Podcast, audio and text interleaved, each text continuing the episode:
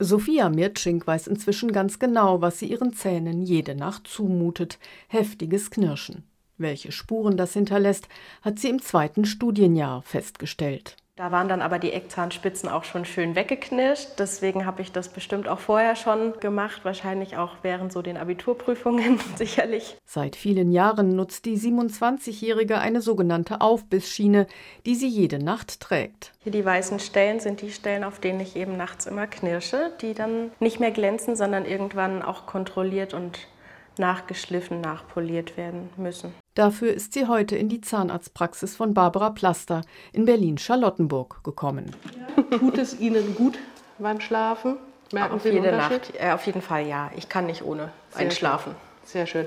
Darf ich einmal einen Blick drauf werfen? Unbedingt. Die Zahnärztin hat viele Patienten und Patientinnen, die nachts mit den Zähnen knirschen.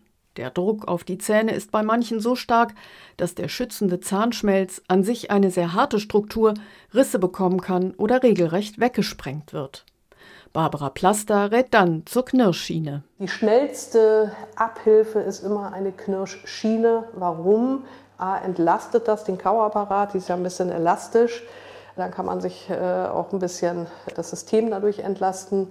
Des Weiteren ist die Schiene ja weicher als die eigenen Zähne. Das heißt, wenn was abgerubbelt wird, dann ist es die Schiene und die Zähne in der Regel eben nicht. Durch das Zähneknirschen wird vor allem die Kaumuskulatur stark beansprucht.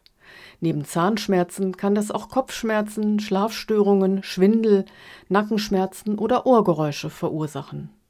Auch Claudia Steinbauer knirscht.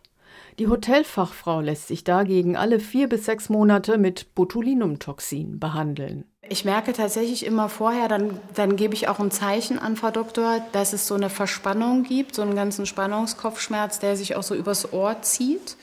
Ähm, und das ist dann tatsächlich weg. Botulinumtoxin ist eigentlich ein Nervengift. Kontrolliert dosiert wird es aber auch gegen Falten und Migräne eingesetzt. Und eben gegen die Auswirkungen des nächtlichen Knirschens.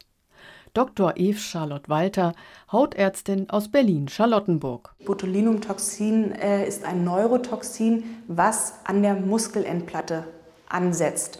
Und es verhindert halt, dass die Nerven ähm, Signale ausschütten. Das heißt, der Nerv gibt dem Muskel zu verstehen, bitte kauen, bitte beißen, was natürlich weiterhin passiert. Aber abgeschwächt. Der Muskel wird über die Zeit quasi abtrainiert, sogar das Gesicht kann dann schmaler werden.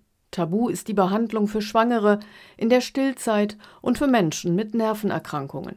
Die Kosten von rund 250 Euro pro Behandlung müssen selbst getragen werden. Die individuell angepasste Knirschschiene wird hingegen von den Krankenkassen übernommen. RBB 24 Inforadio vom Rundfunk Berlin-Brandenburg.